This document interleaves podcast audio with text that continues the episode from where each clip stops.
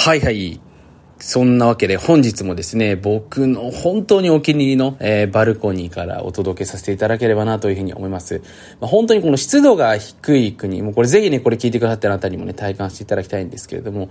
夏のですね、この湿気がない国、まあ僕もね、東南アジアに会社があったりするので、まあよく行くんですけど、やっぱりムシムシしてるとね、なんかこう思考もね、どんよりしてしまう。まあ沖縄県っていうところにもね、僕、長く滞在してた時期があったので、まあ経験してるんですけれども、素晴らしいね、もちろん自然に恵まれてはいますけれども、やっぱりね、高温体質だとどうしてもね、思考の鈍りっていうものがあるわけですよね。で、やっぱりその思考と湿度っていうのはね、若干関係性があるんじゃないかなということでね、えー、僕は今湿度が非常に低い地域にいるわけなんですけれども、やっぱもう例年の夏と全く異なるわけですよね。なのでぜひですね、まあ可能な限り、今回これ見てくださってる、聞いてくださってるあなた自身にもね、もう湿度が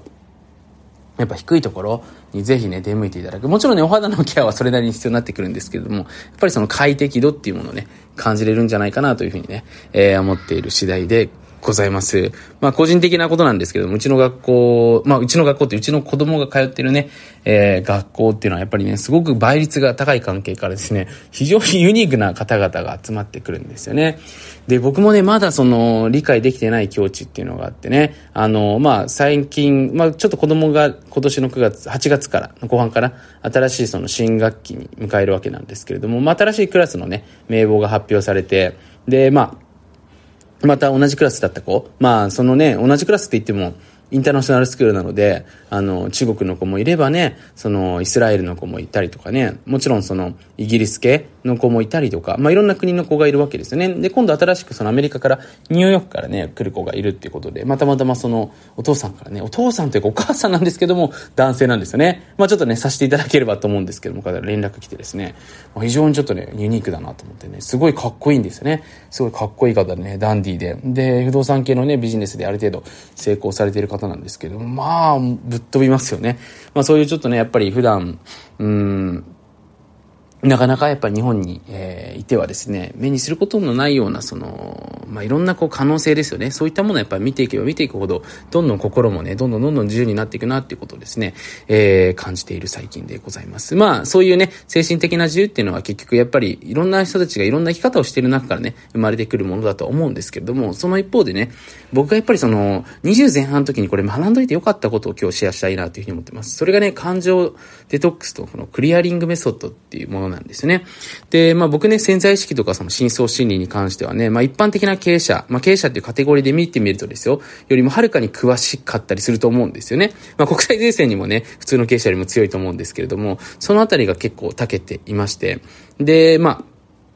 いろいろとですね、まあ、セッションを受けたりとかね、まあ、シータヒーリングに始まりですね、キネシオロジー、まあ、様々なね、こう、まあ、その潜在意識とか深層心理にね、聞くであろうと言われているものを受けてきてね。で、僕も、まあその時にいろんなことを学んだんですけれども、まあ特にね、まあこれよく言われてる話で、まあ幼少期の頃とかね、ちっちゃい時にこう我慢してた感情っていうのはね、やっぱりそれが、あの、残ってしまうわけなんですよ。だから、こう大人になってね、なんかこう我慢してそうな人だなっていうのを、大体顔見ればわかるわけですね。で、しっかり感情を感じて吐き出してる人っていうのはやっぱスッキリしてるので、まあ子供ってほら感情をね、我慢しないからよく泣きますよね。ただ、大きくなるにつれてね、お父さんとかお母さんとか学校の先生とかにいろんなこと言われてね、我慢しなさいっていうふうに言われるようになってからね、自分の感情情もう外に出さなくなっていく、見せなくなってくるわけですよね。でも人間っていうのはね、やっぱりその感情、ロボットではありませんので、その我慢した感情っていうのはやっぱり残っていくわけですよね。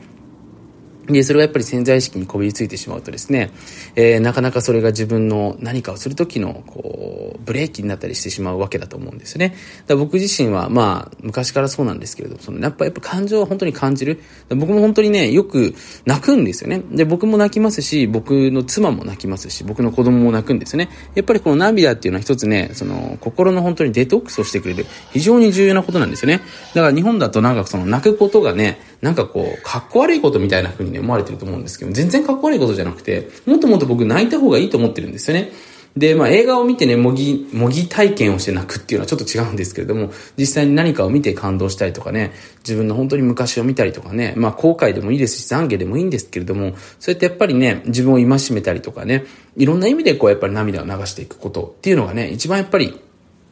本当にね、重要になってくると思います。まあ、人を傷つけてね、えー、泣くっていうのは良くないと思うんですけど、それ以外のね、涙であれば、本当に僕は重要になってくるというふうに思っておりますし、特に今の時代ね、割かしその SNS でその、まあ、多くの人がいろんなライフスタイル発信しているので、まあ、刺激を受けてる方は多いと思うんですけれども、そのやっぱり、心のどこかにね、その闇というかですね、なんていうのかな、こう我慢していくものもやっぱ増えてきてしまうと思うんですよね。やっぱり人が見ているからこそ何かその発信できないものっていうのも出てくるわけですよね。で、それがオフラインの方でしっかりリセットできている方はいいんですけれども、それができてない方はですね、やっぱり不自由なわけですよね。だから簡単に言うと、人が集まってこない。で、これ海外に出て思ったことの一つなんですけども、特に北米圏とかに、まあ先進国に行ってね、見ると思うんですけども、やっぱりその感情が出ない人、まあエモーショナルコントロールっていうのはね、もう3歳から海外やってますから、出てない人、出せない人って、ちょっともったいないんですよね。で、特に英語なんてなんていうのは割とね、その感情的なコミュニケーションって結構大事にしてますから、ボディランゲージにしろね。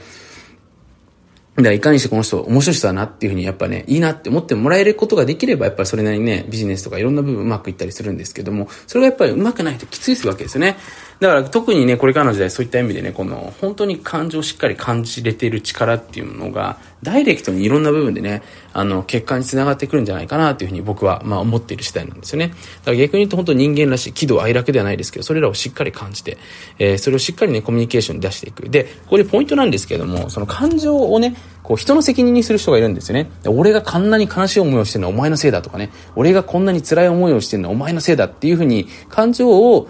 なんか外のせいにしてしまう人っていうのもたまにいるんですけど、こうするとやっぱりね、人間関係ってうまくいかないわけですね。で感情のオーナーっていうのは自分なので、感情オーナーは自分なので、しっかり責任を持つわけですね。だから責任を持つってことは、これどこから来てね、なんでこうなったのか、俺こう思ってたんだなっていうことに気づけると、その感情がスッと消えていくわけですよね。だからしっかりその自分の感情を感じてみて、眺めてみて、見つめてみるっていうことがね、まず一つ重要になってくると思います。で、あとそれを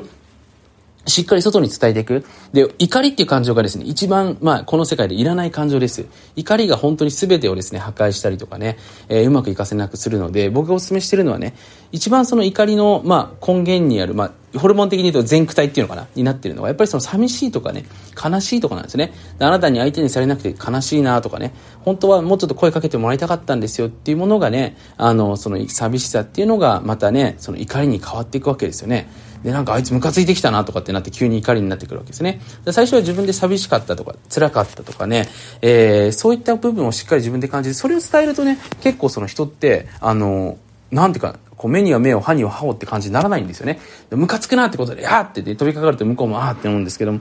あそういうことされて寂し寂しかったよなとかね、本当はちょっとね、あの、あの時すごい傷ついたんだよねっていうと逆に向こうもね、その冷静に、あ、そう傷つけちゃったのかなっていうふうに反省するようになってるんですよね。だこういうね、技術をしっかりやっていくことによってね、人間関係のこう、言った言わないとかね、こうやっぱ、なんかで、ね、心のその、なんど奥底にあの人にどう思われているのかなとかねなんか実はこう思ってるけどなかなか言えないなって思うものって結構邪魔だったりするんですよ何かするときに。これがない状態がまあこれ本当にファイヤーもそうなんですけどセミリタイもそうだし仕事で結果を出す上でも全部そうなんですけれども本当に最高限最大限のパフォーマンスを出す一番のポイントなんですよね。だ僕も本当に少ない時間でね、いつも仕事してるんですけれども、そのやっぱりね、根源にあるのはやっぱ気になってることが本当に少ないんですよね。まあでもこんな僕でもね、やっぱりその、いろいろとやっぱ人間関係ってね、まあ、面白い面もありつつも、やっぱ問題っていうのも起きたりしますので、なかなかね、自分が言ってることを理解してもらえなかったりも、たまにありますし、やっぱりその、